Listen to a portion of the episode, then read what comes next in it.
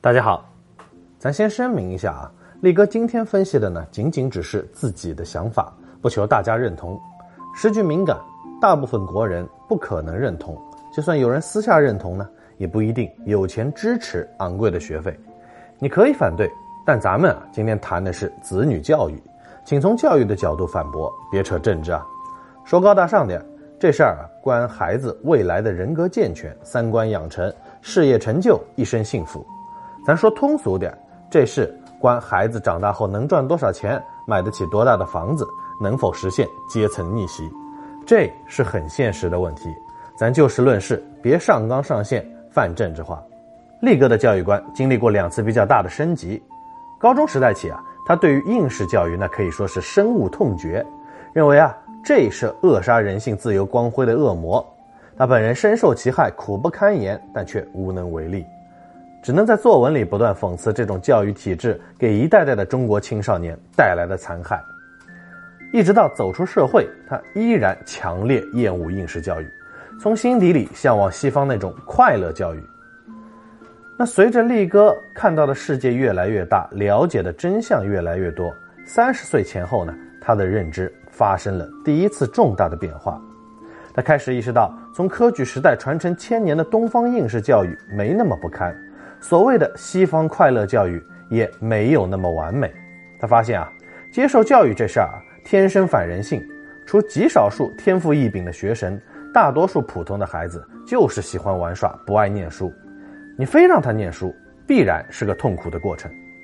再就像再热爱音乐的孩子，你天天让他练琴，他也会痛苦，看到钢琴就想吐。但没办法，你要成才，就得逼迫他坚持下去。教育的目的是传递知识，但现代教育制度的目的是人才选拔，把人在知识水平上做简单粗暴的分层，方便社会挑选，给不同的岗位发不同的薪水。大学生可以坐在办公室喝喝咖啡，职校生只能去流水线当工人。我们都有美好的明天嘛？中国采用更残酷粗暴的应试教育做分层工具。第一呢，是因为中国人太多。人均占有资源量远低于西方，特别是美加澳这些地广人稀的前殖民地国家。二是我们近两百年一直落后挨打，社会不断战争革命，老百姓穷怕了呀，迫切想改善生活，获得安全感。三是这种地理环境导致中国自古文化传统就是王侯将相宁有种乎？人生不搏不精彩，我命由我不由天呐。屌丝逆袭不是梦，登上人生巅峰等等啊！普通百姓的价值观高度入世，都想建功立业、升官发财、光宗耀祖、扬名立万，觉得这才是最有价值的事儿。立哥不说这套儒家价值体系不好啊，儒家思想呢有很多优点，但是这种主流意识形态的支配下，中国社会竞争压力其实是远大于西方的，更容易内卷，人活得更累。也是不争的事实。成人的世界内卷不断向未成人世界开始蔓延，导致啊教育军备不断升级，父母更加焦虑，孩子更加苦逼，学区房呢也越来越贵。为何中国初中数理化堪比美国高中？中国高中数学卷的难度放美国都是大学的数学题目呢？因为啊，相比于文科，理科更难，是非对错也更少争议。能更准确而残酷的从无数学霸中选拔人才。西式快乐教育也一样建立在西方地理环境和文化土壤之上。一是人均资源占有量远高于东方；二是经过两百年的工业革命，西方已经完成了原始积累，社保更完善，年轻人即使不努力也有老本吃。三，这一点是最重要的。西方文化两大源头，古希腊和古希伯来。都没有东方那么强烈的建功立业、升官发财的意识形态，对追求真知、敬畏上帝这些精神层面的诉求更显著。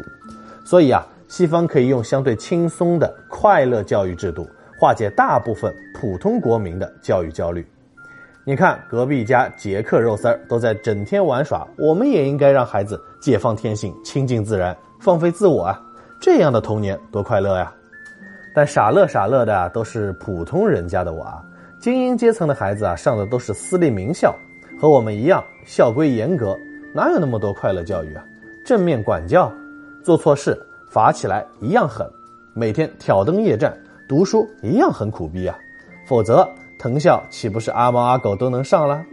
西方最好的大学其实也都是私立的，更看重家教传统，也就是龙生龙，凤生凤，老鼠的儿子会打洞。爸妈都是哈佛校友，事业有成，家庭教育肯定不会差。再多捐点钱，哈佛啊就可以名正言顺开后门，让校友子女优先入学了。你有没有想过，如果美国人都是国内新闻里讲笑话那样啊，逛超市两位数加减法都得靠计算器，那么就这国民素质，美国怎么能当上老大呢？真相是啊，因为强制性的公立基础教育不够扎实，美国大部分老百姓确实数学很烂。但极少数精英却拥有全世界最顶尖的脑袋瓜。美国只保证绝大多数普通人每天打工搬砖嘻嘻哈哈，极少数精英忙着科创、颠覆传统、改造世界，美国就能牛的不要不要的。所以自古至今，西方世界的阶层流动就比中国弱得多。我们两千四百年前就发明了军功爵位制，农民孩子打仗牛一样能够加官进爵、屌丝逆袭。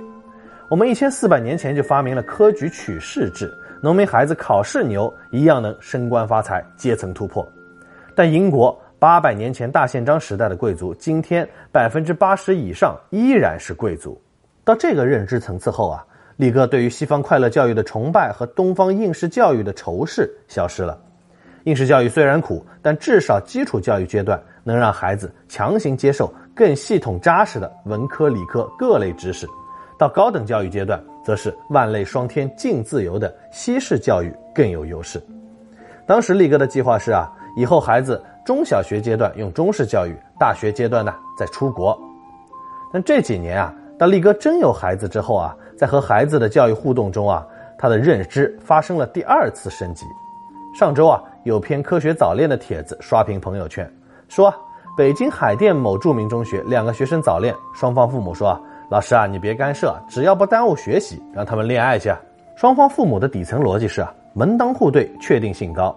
毕竟啊，双方都是北京人，孩子啊都上海淀名校，说明家底不错啊，读书也争气。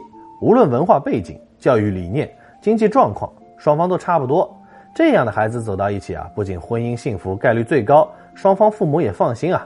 这叫啊，投资未来儿媳，提前垄断亲家。对于这种做法，网上一边倒叫好，偶有讽刺，也是说啊，只有海淀牛娃有权早恋，普娃不配啊，阶层固化。这力哥看了呢，心里有点不是滋味。从小应试教育出来的孩子，很容易形成一种行为惯性，对确定性高度依赖，不愿承担一点风险。你说我想人生求稳，追求确定性，不想冒风险，有错吗？一个人这样想没问题啊。但是全社会所有人都这样想，那么问题就大了。